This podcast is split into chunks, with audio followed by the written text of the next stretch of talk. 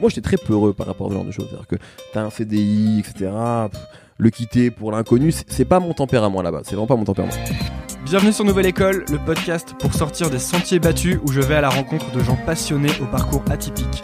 Cette semaine, j'accueille Mehdi Maizi. Mehdi est journaliste rap et depuis un an, il anime l'émission La Sauce sur Au Radio, la radio lancée par Booba. Longtemps rédacteur en chef adjoint à l'ABCDR du son, auteur d'un livre sur le rap, Mehdi est un passionné de plus en plus reconnu dans le milieu. On évoque son parcours complètement atypique, de l'école de commerce à Au Calme Radio, en passant par l'audit et le conseil, de la décision de choisir sa passion et de l'importance de cultiver ses intérêts. Bon ok, on parle aussi pas mal de Booba. N'oubliez pas de vous abonner sur iTunes ou SoundCloud en cherchant Nouvelle École, ça m'aide énormément et bonne écoute. Bon bah du coup, euh, salut Mehdi. Salut. Je suis euh, donc avec Mehdi Maizi, t'es- tu fais plein de choses, t'es rédacteur en chef à l'ABCDR du son. Plus vraiment maintenant. T'es plus maintenant Je peux, je peux si tu veux que tu veux que je me présente, si tu veux que je te dise ce que je fais. Parce que j'allais dire plein d'autres trucs, mais vas-y. Non mais vas-y, alors je te laisse la parole. J'a- J'allais dire que tu bosses aussi pour euh, Deezer en ce moment. Exactement. Tu peux nous dire un peu ce que tu fais pour Deezer, juste rapidement? Ouais, bien sûr. Alors pour Deezer, euh, en fait, je bosse sur tout l'édito rap et R&B, en fait. Mhm. Euh, donc sur la, enfin, pour Deezer, euh, aussi bien en France, mais également euh, Deezer Monde, en gros, grosso modo. Donc c'est, je gère ça. Ça veut dire, euh, ça veut dire quoi? Ça veut dire les playlists, etc. Quel artiste on met en avant, euh, toute cette partie-là. Et également, je suis en train de produire un, un podcast pour Deezer, parce qu'en gros, la Deezer depuis quelques temps lance des émissions. Euh, inédit- exclusives propres à, à Deezer, un peu comme ce qu'avait fait Daily- Dailymotion il y a quelques années, notamment avec nous, euh, la BCDR du son. Euh, donc voilà, donc là je suis en train de produire un podcast euh, pour eux qui, si tout va bien, devrait sortir, on va dire fin mai, j'espère. Ah bah c'est Mais- bien, on pourra en parler de ça. alors. Ouais, avec plaisir, mais ouais, ouais donc ça c'est un truc que, que je fais euh, en ce moment pour Deezer. Ouais. Et t'es aussi, euh, tu animes l'émission La Sauce, dont vous fêtiez les 1 an Exactement. hier. Euh, au moment où on parle hier, ouais, tout à Et fait. comment c'était alors les 1 an de La Sauce? Ah, c'était chambé, c'était super bien. En fait, euh, ce qui était intéressant, c'est que nous, la sauce, donc c'est une émission qui est quotidienne, mais on peut pas la faire en direct. Enfin, on pourrait, mais c'est un peu compliqué. Surtout, moi, j'ai pas envie de rentrer à, enfin, de finir à 22 h tous les soirs. Euh, donc on l'a fait en différé. Et là, pour les un an, je voulais vraiment, moi, je tenais à ce qu'on le fasse en, direct. Et on s'est rendu compte que c'était pas si compliqué que ça à, mettre en place, ne serait-ce que techniquement. Et, euh, et c'est très bien passé. Et effectivement, le fait d'avoir une euh, une interaction euh, directe avec avec ton public, avec ton ton audience, c'est euh, c'est un truc qui est évidemment basique, mais qui est super, enfin qui est super important, quoi, et qui change complètement la tournure de l'émission. Donc c'était une super expérience, et je pense que au moins une fois par mois, on va le rééditer. Ah ouais, Vous avez ça. même eu un live de, de Driver, je crois, non Exactement. Assez légendaire, il faut le dire. Et est-ce que les, euh, du coup, vous, vous suiviez les réactions des gens sur Twitter Ouais, en ouais, live on suivait tout, on suivait tout en direct, aussi bien parce qu'on a fait un Facebook Live également, donc on suivait sur Facebook, on suivait sur les, tous les hashtags qui pouvaient être lancés, on les suivait sur Twitter, donc effectivement tout ça, ça te donne euh, bah, quelque chose que qu'on n'a pas d'habitude en fait, même Mm. si on enregistre dans les conditions du direct, hein, c'est-à-dire que euh, on, ne, on ne supprime rien, il n'y a pas de montage, il y a aucun montage dans l'émission, mais tu perds ce truc-là et tu perds une audience aussi euh, que tu as quand tu la tiens en haleine pendant deux heures, en faisant gagner des choses, en annonçant des choses, ce que tu fais pas quand tu préenregistres dans la journée. Donc en fait, la, la sauce, c'est donc l'émission euh, qui est sur la radio Au Calme Radio, qui est Absolument. une radio qui a été lancée notamment euh, par Booba. Absolument. Et en fait, ce qui est vraiment intéressant, peut-être on parle de l'ABCDR du son, de la sauce, mais toi, t'avais pas du tout démarré avec un, un parcours de journaliste. Pas du en tout. fait, t'avais fait une école de commerce, t'as fait Schema, Ah, je crois. ah, exactement, ouais, tout à fait. Et euh, et en fait, euh, donc ouais, t'avais pas du tout démarré en tant que journaliste de rap, et euh, mais dès le départ, t'avais déjà un comment dire, t'avais déjà un attrait pour le journaliste, non? Ouais, Il me tout à semble fait. que il me semble avoir lu que ton père était journaliste. Ouais, ouais, absolument, absolument. C'est ouais, c'est ce que je disais une fois. C'est tu sais, c'est tout. très drôle toujours de savoir quelle est la part d'inné, quelle est la part d'acquis en fait, parce que euh, mon père m'a pas du, enfin j'ai pas grandi avec lui, mais effectivement il était journaliste et il s'avère que alors que j'ai fait tout ce qu'il faut pour ne pas être journaliste, euh, tu vois, en termes de de- d'études et finalement de ce que j'ai commencé à faire quand j'ai quand je suis entré dans le milieu professionnel. Au final, aujourd'hui, euh, ben je le suis devenu, même si moi j'ai toujours du mal à, me définir comme journaliste parce que moi à la base je suis un passionné de rap qui aujourd'hui a la chance d'en parler et d'être euh, un petit peu payé pour ça et d'en vivre tu vois en fait c'est un peu comme ça que je me définis et c'est un peu comme ça je pense qu'on se définit nous et les gens avec qui j'ai l'habitude de bosser ce qui fait je pense qu'on garde un ton euh, très passionné en fait et même passionnel Moins académique, tu veux dire? Je pense, ouais, même si on a sûrement, enfin, ça veut pas dire qu'on est meilleur que les autres. Hein. Je dis juste que nous, je, en fait, souvent, les gens nous, nous renvoient ça, c'est nous renvoient ce côté. euh, quand vous parlez, on a, on a, on a l'impression que c'est des potes, on a envie de rentrer dans la discussion. Et, Mhm. et effectivement, moi j'ai l'impression que c'est ce qu'on fait en fait, c'est qu'on parle de rap tous les jours euh, en- entre potes et on essaye d'en parler de manière un petit peu intelligente et, et un peu érudite parfois, effectivement, mais euh, mais voilà, donc euh, j'ai toujours du mal à me déclarer journaliste. Après, voilà, pour euh, répondre à ta question, effectivement, oui, euh, je- j'ai pas du tout eu ce parcours-là. Ouais, Euh, t'étais, en- t'étais même parti en, en audit en fait, c'est ça? T'étais Ah, chez, t'as bien, été chez bien EY. renseigné. Ah bah, je prépare ouais. mes. Enfin, c'est juste que mon LinkedIn est, est à jour, je crois. Donc... Ton LinkedIn est à jour. euh, Exactement.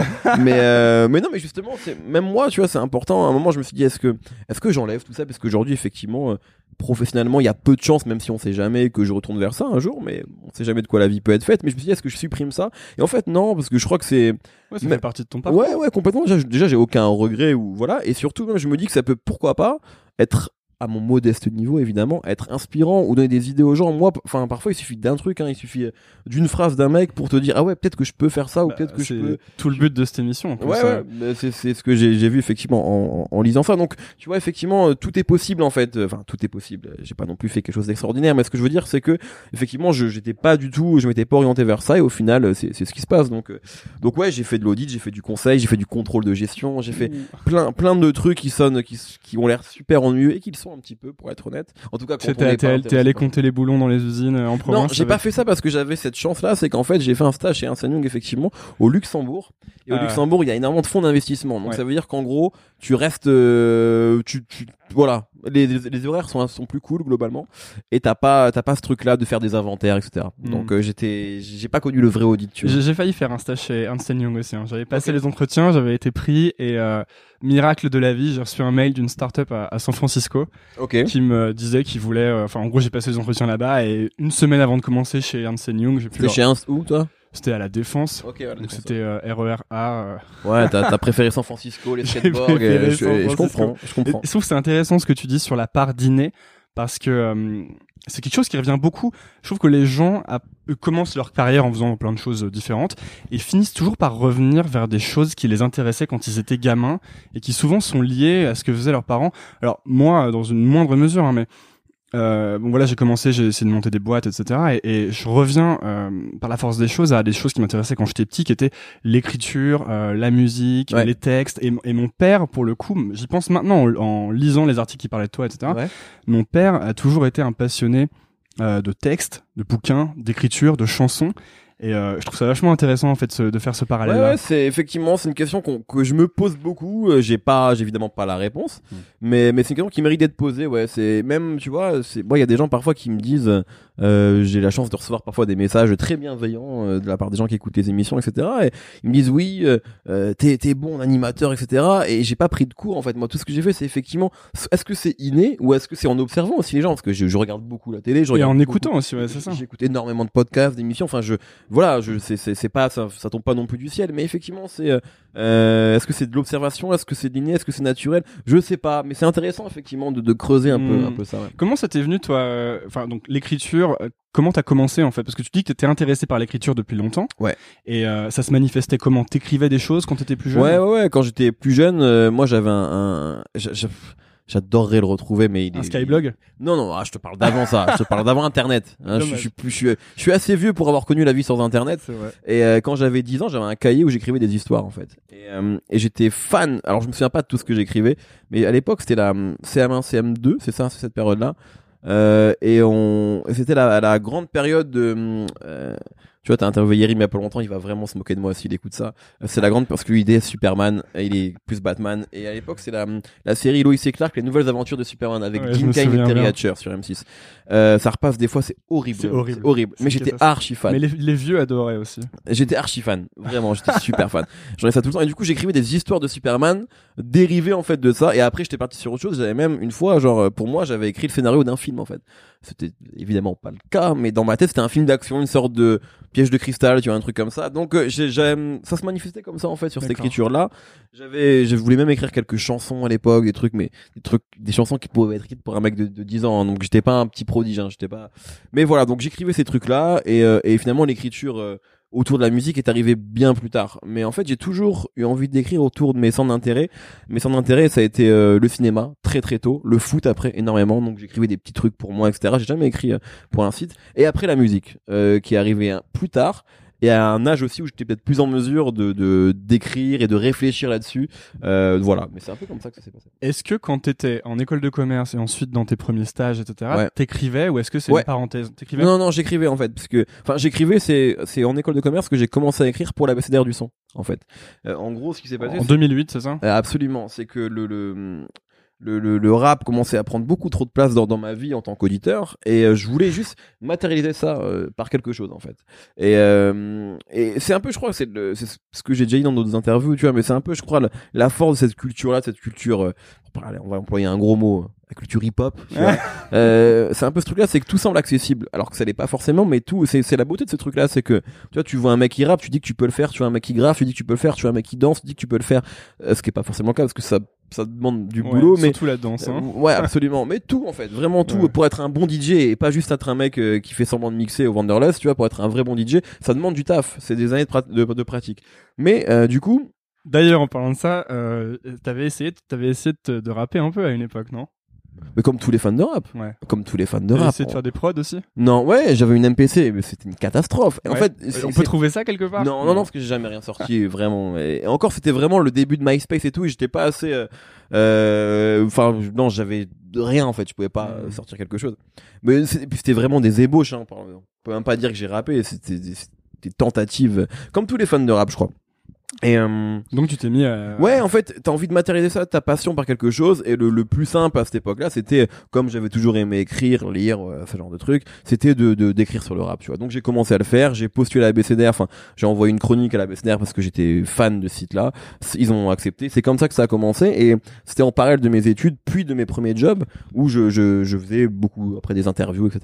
Et tu t'étais jamais dit à ce moment-là euh, que ça allait devenir une, une profession, le rap? Non, au contraire, je me, je me disais que ça n'arriverait jamais. Euh, je me disais que c'était trop compliqué. C'était aussi, c'est marrant, tu sais, c'est la période entre. Parce que Yeri me disait que il avait, lui, il avait d'abord euh, sécurisé le- la presse ciné. Parce Ouais, qu'en plus, que il avait, il pensait qu'il allait jamais gagner sa vie dans le rap. mais quoi. parce- ouais, complètement. Et, mais pourquoi Déjà, parce- bon, lui aussi, il a, il a fait les études de journalisme. Mm. Euh, même s'il les a fait un peu tardivement, il les a fait. Donc, euh, il, il s'est- vraiment mis là-dedans. Moi, on va dire que j'aurais pu. hein, J'ai pensé un moment après l'école à faire un master de journalisme, un truc comme ça. Je l'ai pas fait. Mais il y a aussi ce truc-là par rapport au rap. Effectivement, c'est que. Euh, euh, de, en gros, la période dans le rap de 2005 à 2010, la grande phrase à la mode, c'est de dire qu'il n'y avait pas d'argent dans le rap. Parce que c'était avant streaming, c'était avant plein plein de choses. Aujourd'hui, maintenant, on dit qu'il y a énormément d'argent dans le rap et tu vois, les rappeurs font des chiffres de vente ex- extraordinaires euh, chaque semaine. C'était vraiment pas le cas. Donc il y avait une sorte de morosité ambiante. euh, dans le rap, on se disait que personne ne pouvait en vivre, tu vois, que déjà les rappeurs avaient du mal à en vivre, des, des rappeurs extrêmement talentueux. Alors des journalistes ou même des blogueurs ou juste des forumers comme nous, euh, à aucun moment on s'est dit qu'on pourrait. euh, Donc non, il n'y a jamais eu cette ambition-là. Et en fait, c'est arrivé un petit peu euh, par la force des choses et parce que voilà, on a eu de, de- de la chance. Mais enfin moi, en tout cas, j'ai eu on- voilà des bonnes rencontres au bon moment. Mais Ouais, il y a eu un premier projet payant à un moment. ouais, ça, c'est Dailymotion qui est venu vers nous et c'est comme ça que on a commencé à prendre nos, nos- nos premiers euros avec. Qui t'a permis d'inviter ta copine au resto. Absolument, exactement. Donc, mais j'avais déjà invité avant au resto dans ma vie. Quand oui, même, oui, hein. C'est juste qu'à ce moment-là, je l'avais pas invité depuis un moment. Mais euh, mais voilà. Et euh, ça, ça aussi, c'est un truc qui revient beaucoup. Euh, en fait, euh, j'interviewe donc des gens qui montent des boîtes, euh, qui Ouais. font différentes choses créatives, et la plupart me disent qu'ils avaient jamais pensé que leur carrière allait les mener là. Mais c'est toujours en cultivant des intérêts euh, qu'ils ont sans justement arrière-pensée professionnelle Ouais. qu'ils arrivent à, à faire ça. Et j'ai l'impression que quand on essaye de forcer quelque chose, on n'y arrive pas. Mais que toujours en cultivant de manière un peu naïve des intérêts, ça donne quelque chose au bout, de la, au bout du chemin. Peut-être. Peut c'est marrant parce que, que tu dis ça parce que à chaque fois et tu te demandes toujours si c'est vrai. Mais peut-être que c'est vrai. Tu sais, à chaque fois quand t'as des interviews de de- d'acteurs, tu vois, et on te dit euh, combien d'acteurs ont raconté cette histoire-là, cette histoire de moi je voulais pas être acteur, j'accompagnais un Mm. pote comédien en casting et finalement c'est moi qui ai été pris. Il y a franchement il y a tellement de comédiens qui racontent cette histoire-là. Peut-être qu'il y en a qui mentent et peut-être que la plupart disent la vérité aussi. On peut le penser. Effectivement, c'est complètement c'est des gens qui s'intéressent sûrement au cinéma, à la comédie, mais qui n'ont pas forcé le destin et qui à un moment ça leur est tombé dessus. Tu vois combien de gens te disent oui, ben un directeur de casting m'a m'a vu dans la rue, il est venu me voir, il m'a dit oui. je- Enfin, il y a plein de gens qui te racontent ça en Mhm. fait, tu vois. Et puis après il y a aussi des bosseurs et je pense qu'il y a aussi des gens à contra- au contrario hein, euh, qui se disent. euh, je pense que Puff Daddy, tu vois. Il s'est dit dès le début je serai un mogul du rap et il l'est devenu Ouais. parce qu'il savait très bien mais effectivement il y a plein de gens qui qui, qui avaient peut-être pas forcément je pense que Booba avait un plan très très très tôt tu vois. Je pense que Booba savait qu'il voulait être genre millionnaire et rappeur et qu'il a tout fait pour être pour être ce gars-là, tu vois. Tu crois parce qu'il a commencé à rapper assez tard, je crois, Booba, en plus vers, ouais, non, 17, 18 Non, ans, ouais, ouais. Non, ouais. vois, donc c'est. Mais bon, en tout cas, oui, mais c'est vrai que ouais, parfois les, les choses te tombent dessus. euh. Et quand t'as quand t'as commencé à être payé pour euh, par la BCDR et pour ce genre de projet, il a fallu prendre une décision parce que t'avais plus le temps de bosser dans ta Absolument. carrière euh, classique Absolument. début. Et est-ce que ça, ça est-ce que ça a été une décision difficile à prendre? Est-ce qu'il y a des Euh, gens qui t'ont dit euh, fais pas ça, Mehdi Non, euh, non, non. En fait, il y a eu. En... Moi, j'en je parlais. Généralement, je, je, je communique pas beaucoup sur mes doutes et ce genre de choses, hormis euh, ma femme, euh, qui n'était pas ma femme à l'époque. Euh, mais je, je parlais quand même avec elle. Et du coup, euh, euh, c'est elle qui m'a dit en fait, hein, qui, qui m'a. Elle était beaucoup. Moi, j'étais très peureux par rapport à ce genre de choses. C'est-à-dire que t'as un CDI, etc. pff, le quitter pour l'inconnu, c'est- pas mon tempérament là-bas. C'est vraiment pas mon tempérament. Elle, elle est beaucoup plus entrepreneuse que moi. Elle est beaucoup plus courageuse sur ce genre de choses que moi. Et en gros, à cette époque-là, elle me dit, mais j'étais vraiment à un moment en fait où, euh, ben, professionnellement, je, m'ennuyais. Vraiment, j'étais pas épanoui. J'étais pas malheureux, hein, mais j'étais juste pas épanoui. Et elle me dit, il y a cette proposition de Dailymotion qui veut faire un truc. En même temps, c'est le flou, on sait pas vraiment ce qui va se passer, mais bon. Mais ça, ça m'excitait vraiment. C'était vraiment un projet excitant. Je me dis, et j'avais le sentiment que il fallait pas laisser passer ça. Mais tout seul, euh, je sais, j'aurais peut-être essayé de le faire à côté de mon taf et ça aurait pas marché et j'aurais arrêté au bout de trois mois. Elle m'a dit, mais enfin, au niveau de ton taf, t'es en position de force, tu peux négocier une rupture conventionnelle, monte ta boîte, sois auto-entrepreneur, vas-y. Si ça se passe mal, dans six mois, tu retrouves un job dans ce que t'as, j'étais, j'étais jeune, pas très cher pour les boîtes, dans le conseil, ça recrute à mort. Voilà, tu, en fait, tu, c'est un risque qui est très mesuré. Et à partir du moment, et c'est ce que je disais tout à l'heure, quand je dis, il suffit d'une phrase parfois pour tout déclencher. Et quand elle m'a dit ça, je me suis dit, ben, elle a raison, en fait. Et une fois qu'elle m'a dit ça et que j'ai compris ça, il était, enfin, c'était sûr que j'allais faire ça. Tu vois, donc en fait, ça a pas été dur, la décision n'a pas été dure à prendre à partir du moment où elle a eu les bons mots et que, et que je me suis dit qu'elle avait raison. Et, euh, et voilà. Et tu vois, il suffit vraiment d'un soutien, euh, d'une personne qui a les bons mots au bon moment. C'est ce qui s'est passé. Et, euh, et du coup, ouais, ça a été clair. C'était un peu stressant au début, etc. Mais au final, euh, ça n'a pas été si compliqué que ça. Et puis encore une fois, j'ai pas non plus tout plaqué pour aller dans l'inconnu le plus total. C'était, euh, voilà, j'avais une rupture conventionnelle. Au début, une proposition chômage. Enfin, tu vois, c'était pas non plus. J'étais pas euh, en galère. J'ai pas hypothéqué ma baraque euh, que je n'ai Hmm. pas d'ailleurs pour euh, pour euh, pour pour me lancer là-dedans. Donc euh, Ce qui serait pas forcément une bonne idée d'ailleurs. hein. Ouais, ouais, enfin, je sais pas, je sais pas s'il y a de bonnes recettes, mais en tout cas, voilà, moi j'y suis allé de manière finalement assez prudente, même si, effectivement, souvent les gens me disent, oui, c'est cool que t'aies fait ça, c'est courageux. Je sais, je sais pas si c'est courageux, c'est, c'est, peut-être que j'aurais dû faire ça plus tôt, en fait. Mhm. Peut-être que c'était aussi une solution de facilité à un moment de prendre une voie qui était assez confortable, etc. Et peut-être que ce, ce déclic-là, j'aurais pu l'avoir plus tôt. Je l'ai eu à ce moment-là, je regrette pas parce que tout s'est bien passé jusqu'à présent. Mais, euh, mais voilà. Mais c'est bien parce que ça t'a permis du coup de développer euh, la BCDR et puis c'est si- c'est aussi ce qui t'a mené l'année dernière à la sauce. Ouais. Je crois que c'est euh, Romain de Ocalm qui t'a contacté pour euh, parce que les gens croient toujours que c'est Booba qui t'a Ouais, en ouais, fait, les gens, les gens pensent que. on- En fait, t'as même si pas tu- son numéro à Booba, je. Non, si tu savais le nombre de messages que je reçois de gens qui me disent est-ce que tu peux envoyer, est-ce que tu peux faire écouter ce morceau à Booba? Ils pensent que C'est je vrai, les gens t'envoient des démos. et- énormément. Ah ouais. Énormément, enfin, je reçois des messages Bon, je tous change les ma jours. démo hein. alors. tu peux. Non, mais j'essaie. En, en- par contre, j'essaye d'en écouter le plus possible. Alors, je peux pas tout écouter, je peux pas répondre à tout le monde malheureusement, mais j- j'essaie de répondre quand même euh, la plupart du temps aux gens qui, qui me contactent comme ça. Mais ouais, non, non, c'est Romain qui m'a contacté, qui savait ce que je faisais, qui me connaissait. Et vous vouliez faire euh, une, une une émission euh, spécialisée quoi, une émission un peu Ouais. thématique. Absolument, il voulait Euh, faire, ouais. Parce que à la base c'était une radio, euh, c'était que une radio, donc c'était que une app surtout. Tout ça- tout Et il ça. y avait pas de, euh, il y avait pas d'émission, il y avait pas encore couvre-feu, il y avait donc il y avait pas la sauce, il y avait que de la, il y avait que du son qui tournait en boucle. Je me souviens, je l'avais téléchargé euh, quand c'était sorti. Ouais.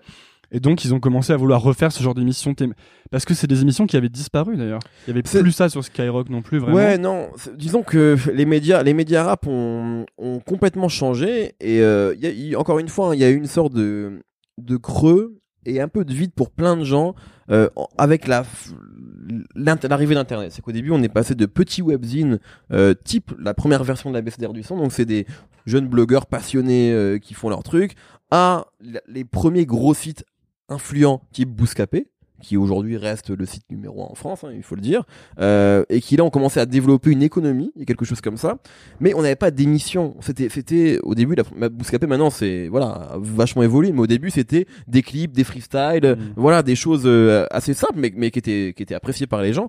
Et aujourd'hui finalement ce côté euh, émission, talk autour du rap, euh, mais euh, comment dire format un peu plus spécialisé, un peu plus recherché, c'est assez récent qu'on a qu'on a ça en France, je veux dire. hein. Et du coup voilà, les podcasts rap se développent. Les... Ouais, ça se développe même sur YouTube. euh. Exactement. Les voilà, maintenant je veux dire, il y a énormément de T'en youtubeurs. t'en regardes d'ailleurs des podcasts euh, sur YouTube?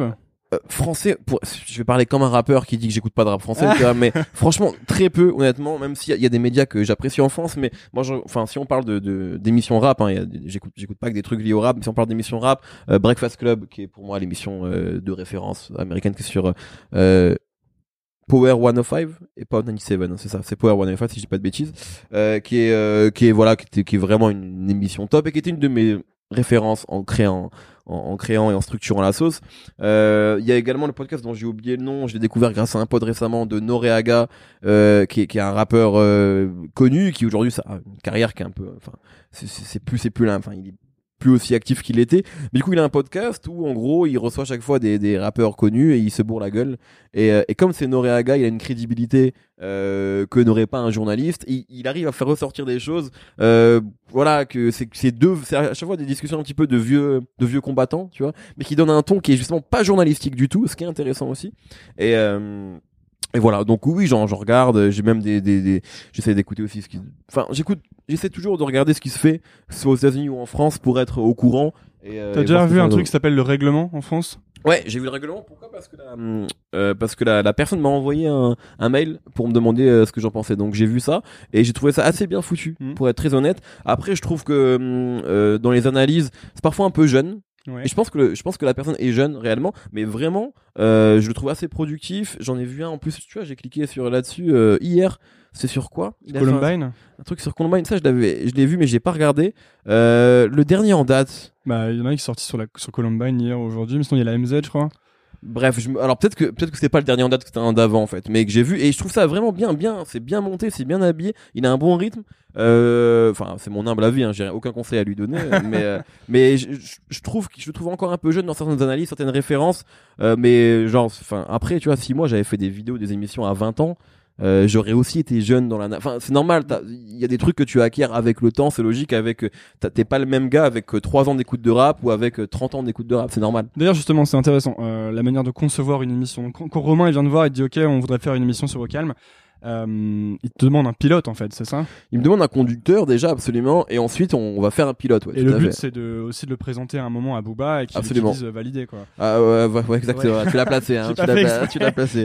Pas fait Euh, exprès. Abouba et, et comment, Paca, tu mais fais, comment tu fais pour euh, construire un, une trame, enfin un pilote d'émission, pour convaincre justement Booba et Bah, les en autres fait, parties prenantes quoi. Moi, je me suis pas, je me suis pas dit que j'allais convaincre Booba, même si je savais que c'était la finalité. En fait, euh, moi, j'avais dit quelque chose à Romain. J'avais dit, parce que moi, j'avais déjà fait des émissions avant sur la BCDR du son, euh, également sur No Fun, qui est un podcast que, que j'anime, euh, que j'anime aujourd'hui et qui, euh, qui est un projet dont je suis, enfin non, je suis super content aussi. Euh, dernier épisode sur Kendrick là. Exactement, exactement. Et, euh, et du coup, j'avais déjà fait des émissions. Maintenant, les émissions que je fais, moi, au calme, c'est c'est un, un média qui est beaucoup plus grand, gros en tout cas que la BCDR. Donc, qui cherche à parler à un plus gros public. Et Il y a combien de personnes qui écoutent au calme euh honnêtement, je, je peux pas communiquer dessus parce que on n'a pas aujourd'hui des chiffres assez euh, précis. Hmm. Euh, on a des tendances qui, qui, qui veulent pas, enfin, surtout je préfère laisser la direction communiquer là-dessus vu qu'ils l'ont pas encore fait. Euh, mais en tout cas, les tendances qu'on a sont cool et super encourageantes et on le voit de toute façon euh, sur ce qui se passe, même sur une émission en direct comme hier, tu vois, c'était vraiment assez impressionnant. Mais ouais, en tout cas, j'ai pas de chiffres malheureusement à communiquer là-dessus. Mais voilà, moi j'avais un ton et, et un ton parfois qu'on peut qualifier peut-être d'un peu pointu. Euh, de, enfin, en tout cas, je suis pas. Un peu un télo du rap. Ouais, c'est un truc qu'on nous a souvent dit à la BCDR du son. C'est un Mm. truc qu'on a souvent dit. Ouais, parce que vous étiez vraiment cette, euh, ce mé- le média un peu euh, de fond en fait. Bah, je sais pas si on est le seul, si on était le seul, mais en tout cas, on était connus nous pour ça. En tout cas, c'est clair. Et c'est ce qu'on aime. Tu sais, j'ai une. À une époque, ça faisait un peu sauf foot pour le foot et la BCDR Bah, pour le pour le rap quoi. Là, tu viens, tu, tu, tu viens de- d'envoyer plein d'amour au fondateur de, de la BCDR qui s'appelle Nicolas Balzer, que je salue comme d'habitude, qui est un grand fan de SoFoot. et c'était aussi une ambition de la BCDR, euh, d'être un peu euh, SoFoot. On a- à un moment, c'était un peu notre fantasme un petit peu caché de le développer comme SoFoot le faisait, mais on n'a jamais vraiment fait ce qu'il fallait euh, pour ça. Mais, mais voilà. En tout cas, euh, euh, mais tu vois, sur ce côté pointu grand public, c'est une question que je me suis beaucoup posée et, euh, je sais que moi je suis pas la personne pour pour faire 4 millions de vues sur chaque émission. Je, je sais que j'ai pas ce ton-là. J'ai une anecdote là-dessus, c'est j'ai bossé sur un documentaire l'année dernière qui devrait être diffusé prochainement à la télévision. c'est sur l'histoire du clip. Et donc je bossais dessus. C'était moi, c'est moi qui ai écrit le documentaire et qui ai fait les interviews. Et il y avait une, une première version du documentaire dont j'étais, dont on était super content avec l'équipe et et on la montre à la chaîne qui nous dit c'est super bien. Par contre, euh, et bon, alors faut savoir que moi j'ai construit le documentaire en étant grand public dans ma tête, tu vois, en faisant des efforts. et le mec me dit c'est vraiment cool, hein, mais euh, c'est beaucoup trop pointu. Et c'est quoi les efforts que tu fais pour être grand bah, public? C'est pour pour tout te dire, la chaîne c'est C-Star. Donc on est vraiment sur une chaîne qui est donc anciennement euh, D17, une chaîne qui est très euh, pop, tu vois pour le coup. Donc les efforts pour être grand public, c'est dans les gens que tu vas interviewer. Euh, tu vois, si tu veux un rappeur, tu vas plutôt chercher Soprano que Al Capote. Tu vois, si tu veux euh, un réalisateur de clip, tu vas peut-être plutôt prendre euh, Michel Gondry que euh, un mec a fait uniquement des que Kevin Elamrani qui est un mec brillant mais qui fait qui fait The Pirouette, un groupe que j'adore mais qui est, qui est pas encore connu. C'est ce que ce genre de choses dans les dans les morceaux dont tu vas parler dans le documentaire, dans les clips dont tu vas parler, tu vas faire les focus sur des gros artistes qui parlent vraiment à tout le monde. Donc et pas sur un clip génial que toi t'as vu mais qui est connu uniquement des, des journalistes parisiens. C'est ce genre de choses là, tu vois. Donc c'est un ton qu'il faut réussir à trouver et que moi j'ai eu du mal à trouver et le mec me dit donc c'est très bien mais on n'est pas Et, et, moi dans ma tête j'avais pas effectivement quand il me dit ça ouais c'est vrai que j'ai fait et moi Arte c'est une c'est une référence pour moi sur, sur, genre, sur genre de sur genre de contenu moi un des un des contenus que je préfère sur internet c'est Blow Up euh, les, les, petites pastilles de, de 5 à 10 minutes d'Arte, c'est extraordinaire. Donc bref, moi c'est une référence que j'ai. Tous leurs docus sont dingues. Ouais, tu vois, quand il me dit ça, je prends ça pour un compliment, mais en même temps je me dis que j'ai loupé la cible, hmm. tu vois, euh, parce que c'est pas ce que eux cherchaient. Donc euh, pour revenir à ta question, du coup, quand on vient me chercher, je me dis attention les gars, moi sur la sauce, je je veux je vais pas vous faire. Euh, euh, il y a des gens qui peuvent peut-être faire des trucs qui sont plus grand public. Moi, ce sera pas Planet Rap quoi. Ben, non, et c'était pas le but non plus. Euh, mais ce sera même, enfin voilà, ce sera. on va faire des émissions sur la Bay Area parce qu'on aime ça. On a envie de donner aussi cette cette knowledge là. On va faire, on va interviewer des rappeurs pas connus et on va beaucoup plus s'enthousiasmer sur eux que sur des mecs qui font 4 millions de vues parce que c'est c'est ce qui, c'est pas pour faire les intéressants. C'est juste que parfois, c'est voilà, récemment là où il y a un rappeur qu'on aime beaucoup et dont on a beaucoup parlé sur un peu tous les médias sur lesquels on est, c'est Isha, qui est un rappeur belge qui est pas connu. Euh, moi, quand on le reçoit dans l'émission, je le reçois comme un roi parce que le mec vient de sortir un projet que je trouve extraordinaire. Donc, euh, mais c'est un peu, c'est un peu en même temps, c'est un peu ce que notamment Booba voulait euh, avec le média, c'est qu'on puisse faire sortir les petits. Au final, c'est ce qu'ils ont, c'est ce qu'ils, ce qu'ils ont l'air d'apprécier dans l'émission. Mais au début, je me disais, est-ce qu'on va pas être trop euh, pointu hmm. pour ce public-là Et est-ce que c'est vraiment des gens comme nous qu'ils ont envie d'entendre? Et il s'avère que le pilote a plu, euh, était cool d'ailleurs. Le pilote, j'aurais bien aimé qu'on le diffuse, c'était assez marrant, euh, et que l'émission est en train de s'installer, je pense, dans le paysage rap. Ça fait un an, on verra combien de temps ça durera. On a évidemment envie de continuer, mais voilà. Mais au début, j'ai pas pensé à, à Booba. Je me suis dit, faisons une émission tel qu'on a l'habitude de le faire, en peut-être plus fun, en allant sur d'autres sujets aussi, des sujets que moi j'allais pas avant sur euh, sur euh, sur la BCDR, mais euh, voilà, l'idée c'était juste de faire une bonne émission de rap et pas de me trahir parce que j'aurais pas été bon. Tu vois, si demain je fais, enfin voilà, j'essaie, si je parle de, de, de, de Kylie Jenner toute la pendant toute l'émission, enfin, je serais pas bon, je sais même pas qui c'est en fait, quasiment. Tu vois, genre les Kardashians, je les connais pas moi. tu vois. Par contre, viens on parle de, de des Ghetto Boys et et d'Ayam ou, ou de ou d'Amza ou de Kekra ou d'SCH, tu vois. Là là c'est là c'est cool mais voilà je sais où je peux être pas trop mauvais je sais où je suis complètement incompétent donc c'était ma crainte au début sur euh, la réaction sur l'émission et il s'avère que ça a pu justement sur le fait de, de pas se trahir. Donc on disait que t'as pas le numéro de Booba il a, y a pas ton numéro que c'est plutôt c'est Romain qui t'a approché. Absolument. Que euh, t'es pas d'ailleurs je lisais tu dis t'es pas vraiment ami avec les rappeurs. En fait tu conserves une, une indépendance assez forte. Est-ce que c'était important pour toi? Est-ce qu'ils t'ont donné des, des gages d'indépendance quand t'as commencé?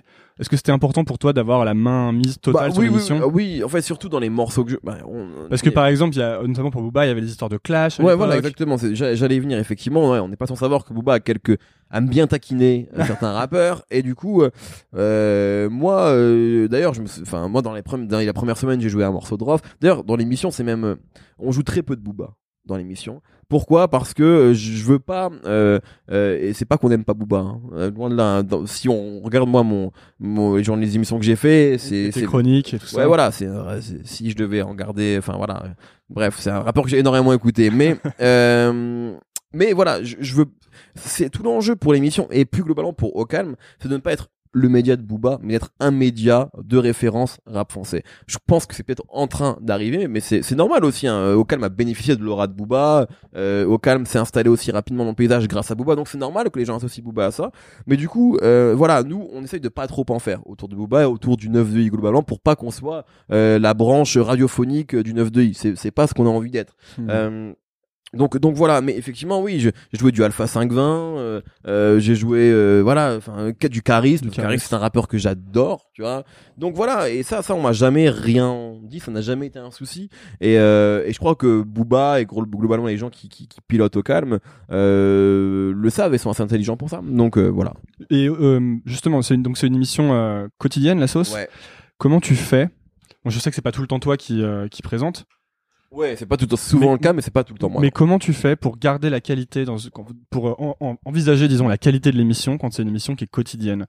Et C'est un, un travail énorme. Je sais qu'à une époque, tu disais que tu téléchargeais quatre projets par jour ouais et que t'étais vraiment au vu du rap. Ouais. C'est toujours pareil actuellement. Ah Comment tu euh, euh, j'ai lu une interview récemment d'Antonio Conte euh, l'entraîneur de la de, Chelsea. Exactement. Et euh, en fait, je me suis, à mon modeste niveau, bien sûr, reconnu là-dedans et je me suis dit, putain, c'est chaud, ma vie, c'est a vraiment évolué ces derniers temps. C'est qu'en fait, euh, il disait, euh, on lui demandait combien de temps il passe euh, par jour à se consacrer au foot.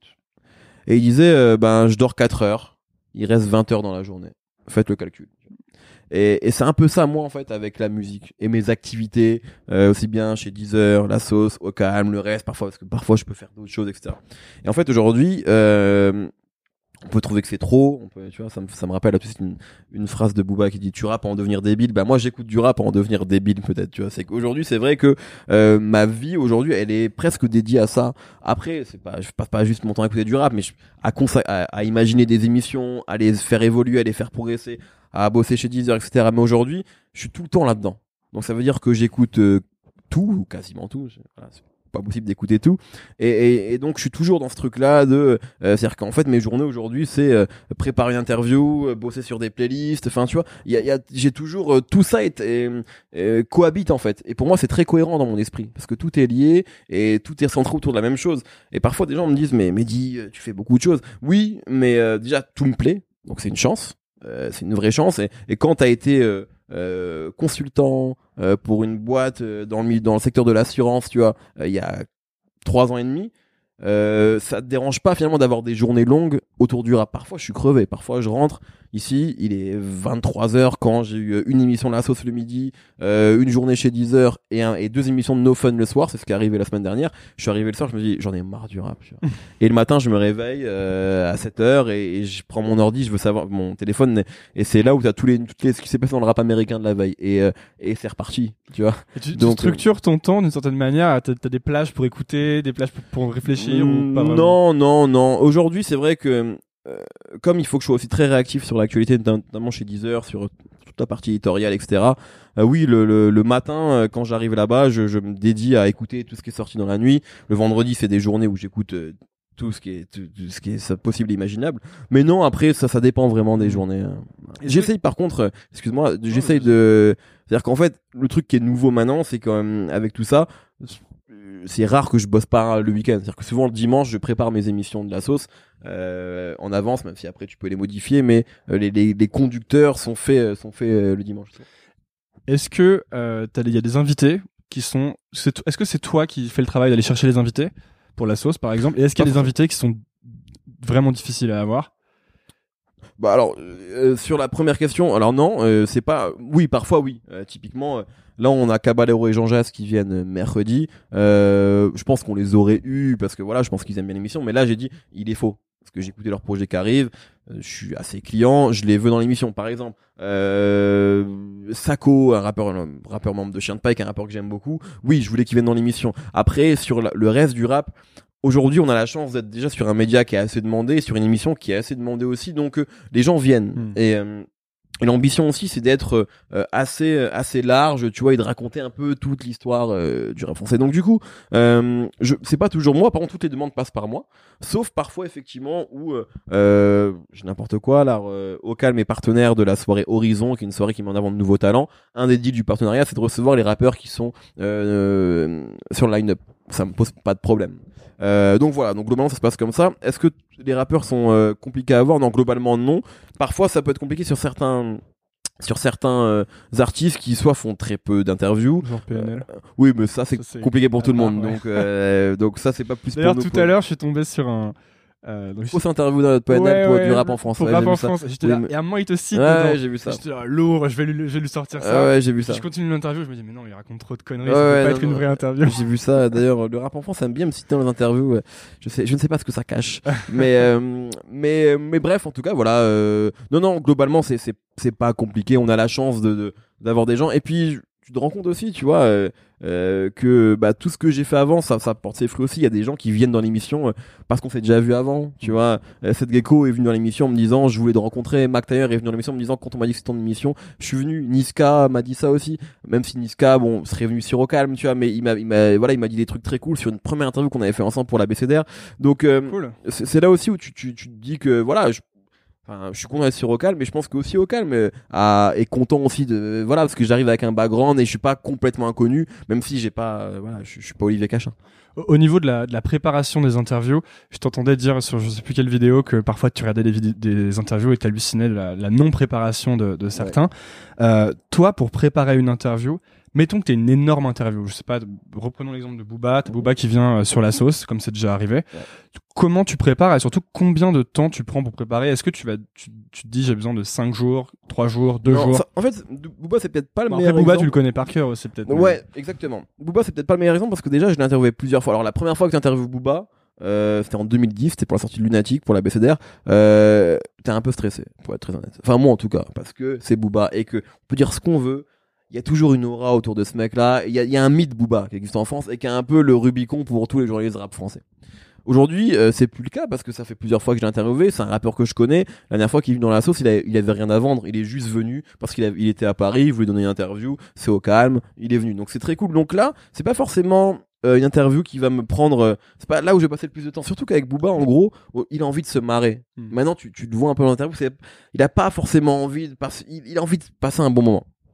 Mais globalement, une interview pour moi, il y a pas. Enfin, c'est moi, c'est mon humble avis. hein, mais pour moi, le plus important, c'est écouter la musique des artistes. C'est tout. Ce qui est pas toujours le cas dans les interviews qui sont faites. Écouter la musique des artistes, bien connaître son sujet. En fait, pour moi, le secret d'une bonne interview, c'est de juste bien connaître son sujet, en fait. Et euh, donc, euh, si tu interviews un, un, un acteur, bah, c'est bien d'avoir vu son film et de connaître un peu sa filmographie. Si tu interviews un, un artiste, c'est bien de savoir ce qu'il a fait, d'avoir écouté ce qu'il a fait, etc. Donc, euh, pour moi, c'est ça. Ça peut être. Il y a des interviews qui me prennent beaucoup de temps parce que tu te mets une pression. Il y en a d'autres où tu te mets pas la pression. Ça veut pas dire que tu, que tu respectes moins l'artiste. C'est juste que, euh, tu vois, par exemple, Caballero et Jean Jass, que je reçois mercredi.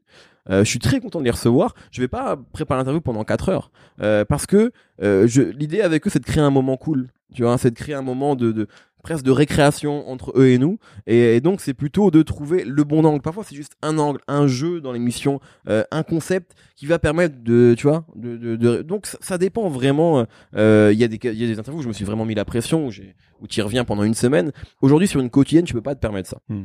Moi, j'ai pas d'auteur hein, qui prépare mes interviews comme euh, ça peut être le cas sur des quotidiennes, etc. Ah, je, savais, je savais même pas qu'il y avait des. Ouais, ouais, si, bah, hein, alors, je parle pas des émissions rap, hein, je parle de, de, de grosses émissions quotidiennes. Euh, tu vois, au Grand Journal, euh, ils ont, il y a des fiches qui sont faites par des auteurs. Euh, tu vois, sur tout ce genre de choses. Nous, on est, on n'a pas ces moyens-là, et c'est sûrement une bonne chose aussi, parce que du coup, tout ce qu'on fait, toutes les chroniques qui sont faites sont écrites évidemment par les chroniqueurs, et toutes les interviews sont écrites euh, par moi. Donc, donc ça veut dire aussi que sur une quotidienne, à un moment, même si je dors pas beaucoup, j'ai mes limites. Donc, euh, donc il faut aussi que ça puisse euh, être aller vite et que ça puisse, euh, euh, voilà, il y a des mécaniques aussi que tu trouves au bout d'un moment. Et comment tu sais que t'as réussi J'ai posé la même question à, à Yerim la dernière fois. Comment, Ouais. comment tu sais que t'as réussi une interview? Il y a, il y a plusieurs choses. Il y a, il y a parfois ce que te disent les artistes en sortie d'interview. En fait, je pense que euh, tout dépend de comment tu vois l'interview. Est-ce qu'une bonne interview pour toi, c'est réussir à faire sortir des choses euh, inespérées ou jamais entendues chez l'artiste? Ça peut être le cas. Euh, mais c'est pas possible avec tout le monde ça. Ou est-ce que c'est pas juste euh, finalement c'est pas juste passer un bon moment avec la personne? Et donc c'est avoir une juste une, conversation qui soit cool. Et ça tu le ressens tu vois. Euh, je reparlais de cette gecko parce qu'hier on faisait le bilan après les après l'anniversaire d'un an et je demandais à à Wafa qui était là pour cette gecko à Hubert quel était leur meilleur souvenir euh, de l'émission. Ils m'ont dit cette gecko. Et effectivement on a senti que cette gecko était heureux d'être là Et nous aussi, on était heureux de le recevoir. Et on a juste parlé de musique et de ce qu'on aime. Oxmo Puccino, euh, quand il, il est venu dans l'assaut, c'est pareil. Il était content d'être là avec moi, avec Driver, avec Nemo, parce qu'on a eu cette discussion autour de musique, comme malheureusement, il n'y en a plus beaucoup pour ce genre d'artiste-là. Oxmo, aujourd'hui, il est moins interviewé par les médias rap, et les autres ne lui parlent pas vraiment de musique. Donc là, il est venu, et on a parlé de musique pendant une heure c'est inespéré pour lui. Fefe du, du Science Opaku, c'est pareil, il parle plus de rap parce qu'il est un peu dans autre chose. Il est venu, on a parlé de rap, il était content. Et en fait, c'est des choses que tu ressens. Euh, donc pour moi, c'est juste, voilà, c'est juste euh, le mieux, c'est quand les mecs te connaissent pas, non, ne t'ont jamais rencontré en interview et ressortent comme si, euh, euh, comme si vous, on a l'habitude de parler de musique toutes les semaines. Donc pour moi, c'est ça, quoi. C'est puis après, c'est aussi les retours que de renvoient les gens, même s'il faut pas trop euh, se, se, fier à ça parfois. Mais euh, c'est pas un bon moment avec le mec. C'est que sentir que tout le monde est à l'aise et qu'une heure après, on peut se faire des blagues, on est détendu. Il n'y a pas, il y a pas cette barrière là qu'il peut avoir quand tu connais pas la personne. Tu lui serres la main, tu dis voilà, assis-toi là. Euh, une heure après, on est cool et on se check et c'est cool, c'est bien. Tu dis que les, euh, les rappeurs quand ils sont invités, par, ça arrive qu'on leur parle pas trop de musique. Ouais. Euh, moi, quand je suis allé acheter ton bouquin à la Fnac, il y avait donc je suis dans leur, j'ai cherché le rayon musique et il y avait, je trouvais pas quoi parce qu'il y avait 100 bouquins de Renault Ouais. et à un moment il y avait un petit carré, il y avait marqué hip hop Ouais. et il y avait trois bouquins et miracle au milieu de ces bouquins il y avait ton bouquin. Ouais. Et euh, mais en fait, on a du mal à trouver du contenu. Tu vois, on parlait de la BCDR qui est un contenu un peu euh, quali, intello sur le rap. Euh, on a du mal à trouver du contenu comme ça sur le rap. Je pense que euh, on a toujours un peu de retard nous euh, en France. Il y en a eu quand même dans le passé. Moi, je, je quand j'étais ado, il y avait le magazine Radical que je lisais beaucoup, qui était de très bonne qualité, vraiment. Et tous ces magazines ont disparu d'ailleurs. Absolument. Mais c'est juste pour dire que euh, c'est très gentil que tu parles de la BCDR, mais on était, on n'est pas les seuls euh, Mm. à avoir, à avoir fait ce genre de contenu, vraiment pas. Euh, Aujourd'hui, ça va. Je pense que c'est en train d'arriver. Je pense euh, que il y, y a quelques sites qui sont un peu les enfants de la BCDR. Je pense à Repeat, je pense au rap en France, je pense au, au bon son qui, à mon avis, euh, qui font des trucs cool et c'est- quelque chose. Je pense que la BCDR a pu être une inspiration pour eux, même s'ils sont, sont détachés aujourd'hui. Aujourd'hui, il y a un site moi que j'aime beaucoup qui s'appelle Searle, Searle Magazine, qui est vraiment en train de de prendre une place, je trouve, euh, assez cruciale dans dans l'échiquier des médias urbains parce qu'ils sont pas que rap, ils parlent aussi d'R&B, etc. Et, euh, et je trouve ça cool. Donc il y a, y a quand même, je pense qu'il y a une alternative qui est, qui est faite. Aujourd'hui, on a quand même de plus en plus de livres euh, qui sont faits autour du rap par des gens de notre génération qui ont grandi avec ça, qui qui sont voilà beaucoup plus euh, euh, compétents et juste qu'on baignait là-dedans. Ça arrive vraiment. Euh, tu vois, il y y, y a mon livre, mais il n'y a pas que le mien. Euh, on parle de Searle. Antoine Laurent de Searle euh, va écrire un livre. euh, Là, il a annoncé sur les réseaux. Il y a un livre qui vient de sortir euh, par un mec qui, écrit pour Buggin sur une anthologie du rap new-yorkais. Vincent Piolet avait écrit cet excellent livre. Euh, Regarde ta jeunesse dans les yeux, la même année que que moi. Bref, c'est en train d'arriver. Je pense. Peut-être que j'aime bien voir le verre à moitié plein, mais je pense qu'il y a vraiment une, nouvelle génération aussi qui, euh, euh, bah, qui est en train d'amener ça et, et que des médias se créent dans ce sens-là. Parce que je t'entendais aussi dire que euh, le rap, à la différence du foot, dont tout le monde parle tout le ça, temps, c'est moins facile d'en parler parce que les gens sont moins euh, finalement habitués à parler de musique comme ça, aussi techniquement. Ouais, ça c'est clair, ça c'est clair. C'est que bon, euh, tu vois, euh, le, la, la musique ne, ne sera jamais un sujet. Peut-être qu'elle le sera un jour, mais en tout cas n'est pas du tout un sujet majeur en France. C'est une réalité. Il y a, il y a combien d'émissions musicales en France? À la télé Zéro. Il y a Taratata euh, et c'est du live. encore, ouais, je crois que ça. On m'a dit que ça existait encore là, mais c'est du live, tu vois. Ouais. Mais euh, tu vois, dès que t'as des gens qui parlent autour de, de musique, autour d'une table, ça y est, c'est chiant en fait. Pour les gens, c'est chiant, c'est trop compliqué.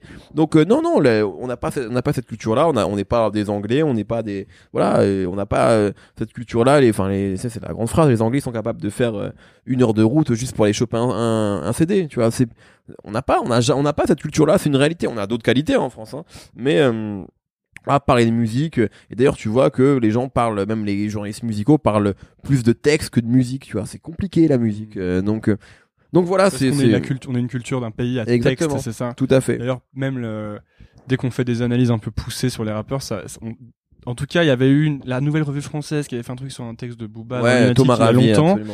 Et direct, les médias s'étaient emparés de ça et on avait parlé des textes. Dès qu'on Ah. parle des textes, les gens ont envie d'en parler. On parle de texte, mais, mais c'est quelque chose que qu'on retrouve même pas que dans le rap tu vois c'est à dire que euh, Brel Brassens sont des légendes euh, mais euh, pff, euh, Gainsbourg euh, mais tu vois euh, je sais pas tous les les, les, les mecs qui ont fait de la musique tu vois les, les Daft Punk le sont beaucoup moins Hmm.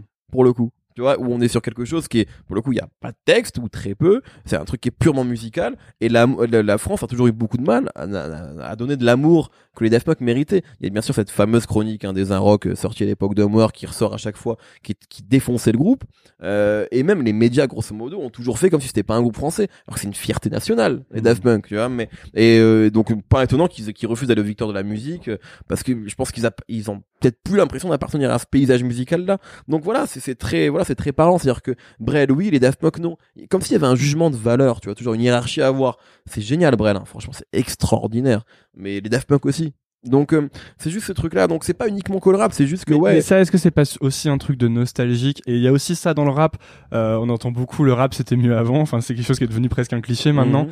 et toi t'en parles dans ton bouquin même euh, même dans le rap ils disent le rap c'était mieux avant. Même NTM dans Paris sous les bombes en 96 ou quelque chose comme ça. absolument. 93 dit le enfin il y, a tout y a, on sent la nostalgie des époques d'avant où ils allaient à la chapelle sur le terrain vague. Ouais ouais, c'est vrai mais je pense pas que ce soit une question de nostalgie là pour le coup parce que même tu vois je enfin je m'y connais pas assez, mais je suis sûr qu'il y avait de la musique euh, disco française et cool qui devait être fait dans les années 70 c'est des mecs qui sont pas passés à la postérité mm. tu vois. Même euh, tu vois Claude François c'est une blague en vrai aujourd'hui tu vois. Personne n'en parle comme quelqu'un qui après bon je suis pas très fan de tu vois. Mais non mais c'est un truc qu'on met dans les mariages tu vois. Mais je veux dire personne n'en parle comme un artiste majeur au même titre que Brel Brassens tu vois. C'est pas la même chose tu vois. Je trouve qu'il y a toujours cette espèce de hiérarchie qui est faite parce que c'était un truc qui était dansant et voilà et tu vois, aux États-Unis, James Brown, c'est dansant, c'est une légende. Michael Jackson, c'était dansant.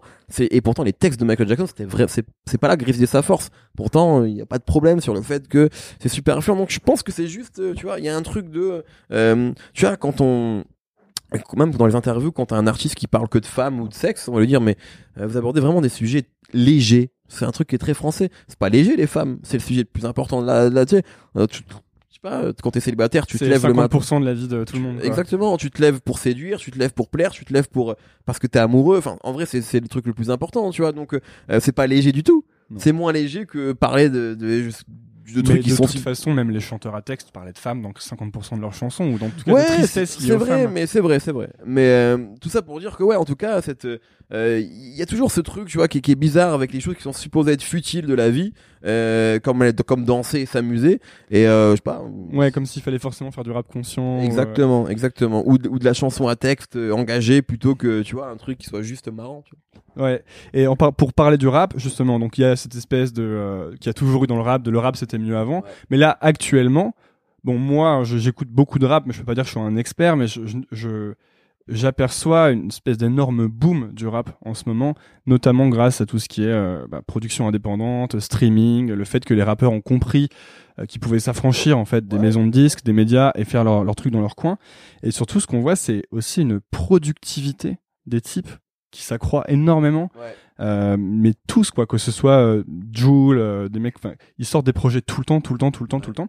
Et du coup, il y a une sorte de nouvelle culture de l'instant un peu dans le rap qui t'oblige ah bah toi notamment qui t'oblige à écouter ouais. 4 projets par jour. Mais aussi une, euh, ce que ça crée aussi c'est qu'on oublie les gens très très rapidement s'ils ont pas marqué. Et toi tu disais je crois dans une interview que maintenant il y a une sorte de culture de si t'as pas le disque d'or la première semaine goodbye quoi. On pense même plus à toi. c'est un peu ça. C'est c'est compliqué aujourd'hui de euh, tu vois avant les rappeurs pouvaient rester deux ans sans sortir d'album.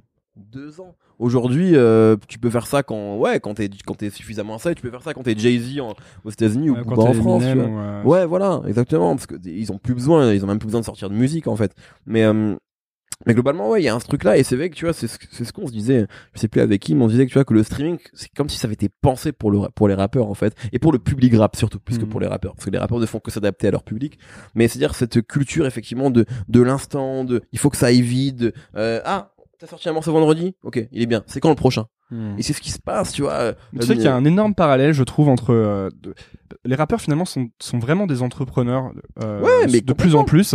Et il y a un gros parallèle avec les les startups, je trouve, qui est que les startups aussi sont dans cette culture de produire, produire, produire, produire. Et en fait, t'as un duo. Donc quand c'est il faut faire de la qualité, mais il faut aussi presque avant faire de la quantité.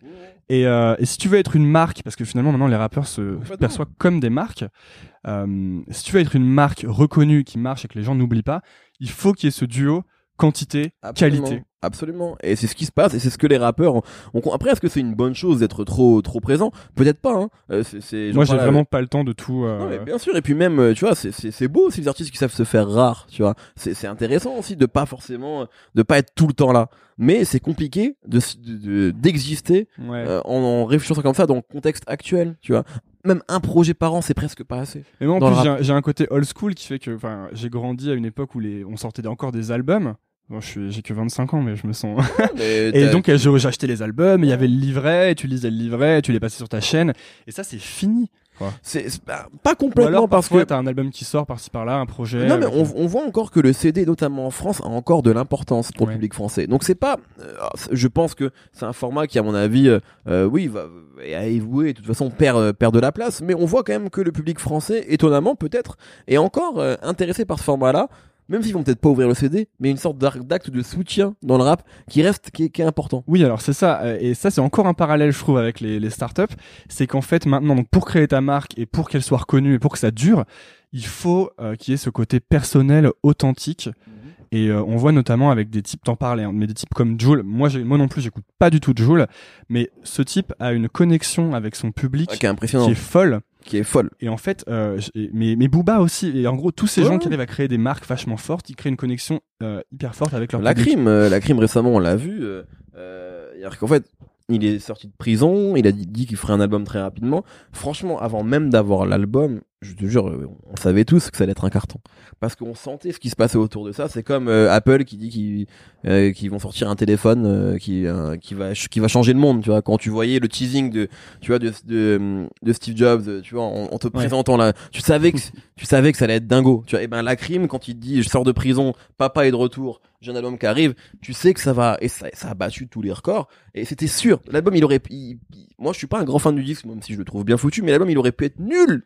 Ça aurait marché. Parce qu'il y a cette connexion avec cette le, avec l'artiste. avec le public, avec tout ça où les gens euh, avaient envie d'entendre la crime. Ils avaient envie Ouais. que la crime prenne la parole. Et c'est ce que tu disais euh, dans une interview, je crois, c'est qu'en fait, si tu veux devenir une vraie star, il faut qu'à un moment tu crées cette connexion perso avec ton public, Absolument. comme euh, comme bah, comme l'a comme l'a fait la crime, comme l'a fait Booba, comme l'a Ça fait Jul. n'existe pas, euh, tu vois. ah, Peut-être que tu- on, on- on- je pense que quelqu'un pourra toujours me trouver des contre-exemples. Hein. Tu vois les Daft Punk par exemple, tu vois, on en parlait tout à l'heure. Est-ce qu'ils ont cette Est-ce connexion là Est-ce qu'il y a une telle je, je connexion? suis pas sûr, tu vois. ouais. Effectivement, c'est peut-être effectivement. Un... Mais après, ce sont pas des stars. Euh, ils font de la bonne musique, mais tu vois, euh, enfin, ils sont Voilà. peut-être c'est a- pas des pas stars. starification, Voilà, il n'y a pas d'identification. Donc au final, c'est ça, ça va, tu vois. Mais mais oui, c'est voilà. À un moment, tu dois te livrer, tu dois tu dois donner ta personne. C'est compliqué. Hein. Est-ce que est-ce que t'es prêt Euh, Tu vois, les gens disent ah c'est génial d'être une star. Je sais pas. Est-ce que t'es prêt à mettre Bah, il y en a Autant ça a rendu super malheureux, notamment, euh, bah, enfin beaucoup beaucoup, mais moi je pense, euh, en France Diams, Diams. tu vois, que, que- que ça que ça a foutu en l'air. Enfin, tu vois, qui a été voilà, qui a pas supporté cette célébrité là, qui était énorme, qui était gigantesque. Et aux États-Unis, hein, qui était vraiment connu pour euh, en lâcher des tonnes sur sa vie perso, c'était Eminem. Bien sûr. Et lui, c'est pareil, il est tombé Ouais, en parti dépression, il a fait son overdose. Bien euh, sûr, complètement. Donc euh, c'est euh, c'est compliqué, tu vois. On parlait de Drake il y a pas longtemps avec une amie et, et j'imagine, c'est-à-dire que tu peux pas, tu t'as plus de vie en fait, tu vois. C'est compliqué, mais mais c'est mais en même temps, tu vois, Drake, je pense qu'il le sait ça, mais là il, il combat pour les records là, tu vois, pour euh, tu là tu tu tu, tu pour j'ai vu, j'ai vu que son, son single One Dance, il y a plus d'un milliard Ouais, de streams sur c'est Spotify. C'est-à-dire que quand, quand t'es arrivé à ça, soit euh, tu fais comme Stromae, il a dit bon, j'ai là, il, me faut 5 ans de break, tu vois, ou soit tu vas aller toujours plus haut, toujours plus loin. Et, euh, et c'est compliqué, c'est comme un sportif, tu vois, c'est comme quand. Michael Jordan, tu vois, il dit j'ai tout gagné, je vais aller faire du baseball. Drake, il vois. essaye de faire le Usain Bolt du euh, qu'on qu'on puisse Ouais, jamais aller le chercher. c'est- un peu ça, tu vois. Et, euh, et voilà, mais c'est effectivement euh, compliqué, mais en tout cas oui, pour moi, si tu si, si à un moment si tu veux devenir une star, et t'as le droit de pas vouloir être une star, hein, parce que c'est compliqué. mais Si tu veux devenir une star, oui, il faut il faut il faut que tu crées une connexion, c'est obligatoire. Donc j'ai lu ton, j'ai acheté, on parlait de ton bouquin, donc rap français, une exploration en 100 albums, qui est sorti il y a deux ans, je crois. Exactement, en 2015. Et 2015, qui, ouais. euh, il y a deux ans, euh, ce mois-ci d'ailleurs, c'était en Ah avril. bah bon anniversaire. Ouais. et qui revient sur toute euh, l'histoire du rap français, donc il y a une trentaine d'années, des albums qui vont des années 80 jusqu'à 2013. Je crois que le dernier c'est Caris, hors noir. À l'époque, ouais, tout à fait. Et euh, est-ce que c'est un exercice que t'as aimé d'écrire un bouquin? Est-ce que c'est quelque chose que t'as envie de refaire ou est-ce qu'il y a déjà des projets en cours là? Alors euh, oui, j'ai aimé, c'était cool parce que finalement c'était hormis l'intro qui est T'as fait, une, ça- fait une belle intro, une belle disserte. Ouais, euh, ouais, mais qui était finalement qui est un long article, tu vois, mais le reste c'est des chroniques d'albums, donc c'est quand même des choses que j'avais déjà faites avant. Enfin, l'exercice je le connaissais, donc euh, c'était une sorte de premier bouquin un petit peu euh, en douceur. J'ai pas écrit un essai, j'ai pas écrit un roman, où là vraiment, euh, ça, enfin, un essai pourquoi pas, un roman, c'est, ça me semble complètement hors de, enfin, c'est pas, c'est pas non plus ce que j'ai envie d'écrire aujourd'hui. hmm. C'est c'est quand même une tâche qui me semble un peu plus ardue. Euh, euh, voilà, donc oui, oui, ça m'a plu. J'ai, pas forcément envie d'en refaire. Euh, euh, en tout cas, il y a pas de projet. L'éditeur m'a proposé, m'a dit est-ce que t'as autre chose? Ils avaient, ils avaient bien envie de faire quelque chose. Vraiment, là, j'ai une pas le temps et deux, j'ai pas d'idée surtout. Et, pour être aussi honnête, euh, puisqu'on t'es entrepreneur, tu vois, on parle de stratégie. Moi, quand je me suis, quand je me suis mis à mon compte en 1er janvier 2014, je me suis aussi dit quelque chose. Je me suis dit, tu vois, un peu comme, euh, tu vois, j'avais deux exemples euh, de gens qui, qui, et, des gens actuelles. Je m'identifie toujours beaucoup au rap. Hein. Je t'ai dit, ma vie, c'est, le rap.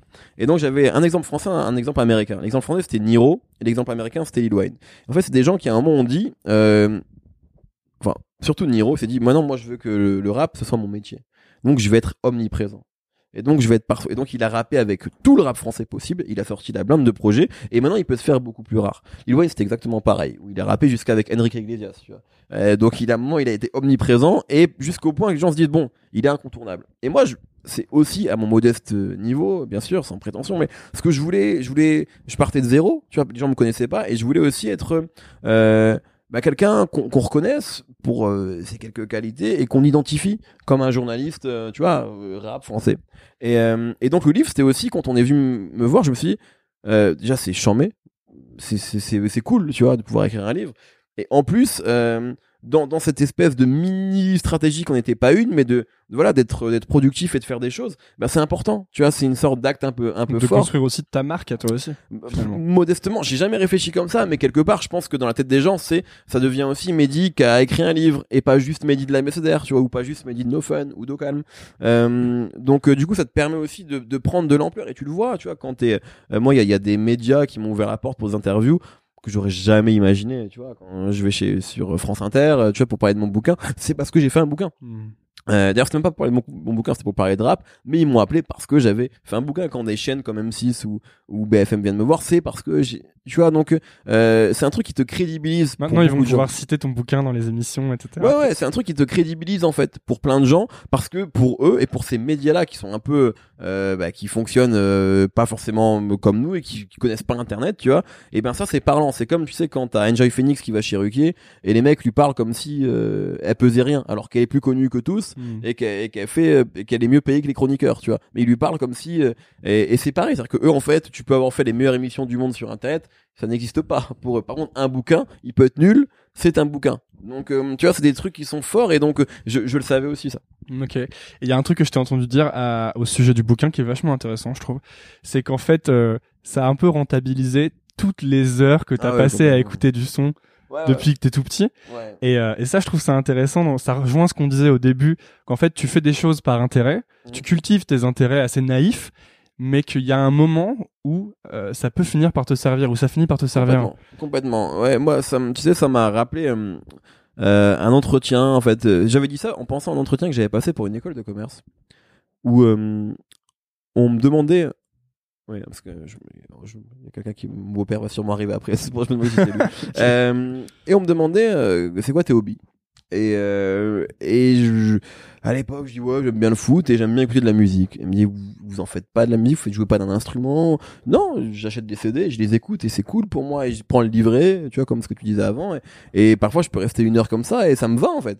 Elle me disait ah ouais en gros ils ont pris ça comme un truc genre euh, truc de glandeur euh, Ouais. qui fait rien de sa vie tu vois Et, euh, j'ai passé les mêmes entretiens. Ouais, tu vois, on me dit, bah, mais c'est cool en fait, juste de se poser, de se détendre et tu vois, c'est comme regarder un film, tu vois. Si je lui avais dit, moi, mon but, enfin, ma passion, c'est de regarder plein de films, on m'aurait rien dit, tu vois. Si je dit, oui, je connais par cœur l'œuvre de De Palma, il m'aurait dit, ah oui, bah là, je connais par cœur, euh, je sais pas, l'œuvre de. Vois. surtout si tu leur as dit que t'écoutais du rap. euh, ils ont- Ouais, ouais, exactement. Il y a un truc comme ça. Enfin, ah ouais, en fait, écoute, enfin, tu vois, il y a vraiment ce truc-là de.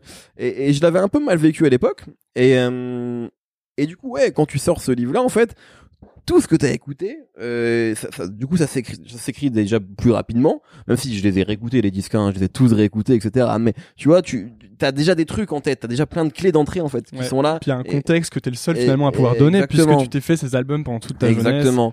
Donc du coup, euh, voilà, et c'est effectivement, c'était, je me suis dit ouais, ben tout ça, c'est finalement, c'est ce que tu dis, c'est que quand tu fais des choses qui te plaisent, euh, déjà ça te plaît, donc ça sert pas à rien, et ça peut toujours, c'est comme des rencontres, tu vois, c'est comme, ça, à un moment, ça va toujours euh, te servir. C'est comme moi, tu vois, et les gens me disent mais en fait, euh, les boulots que t'as fait avant, ça te sert à rien. Si, bien sûr que si, ça me sert. Mm. Ça me sert dans plein de choses parce que ça, t'es t'es- dans un boulot, ça t'apprend, relationnelle. des- ça t'apprend exactement une rigueur, une professionnelle, tu rencontres des gens, la hiérarchie, tout, enfin tout ça en fait, tu vois. Donc tout est, euh, tout ce que tu vis en fait, euh, même quand ça t'a pas plu. Euh, bah, tant que t'as pas vécu une expérience horrible, bien sûr, parce qu'il y a des choses qu'on, qu'on- parfois que, tu préfères éviter. Mais en tout cas, euh, voilà, il y a toujours des choses qui dont tu peux apprendre euh, à chaque fois. Et sur le fait donc euh, de, t'as fait le bouquin, on va entrer dans les dernières euh, les dernières questions. hein, mais Ouais, euh, qu'est-ce t'es en train de devenir à ton échelle petit à petit une personnalité publique, en tout cas dans le monde du rap? On commence à savoir qui t'es, tu vois, tu recommences, tu reçois des messages avec Ouais. des démos pour euh, avec des démos.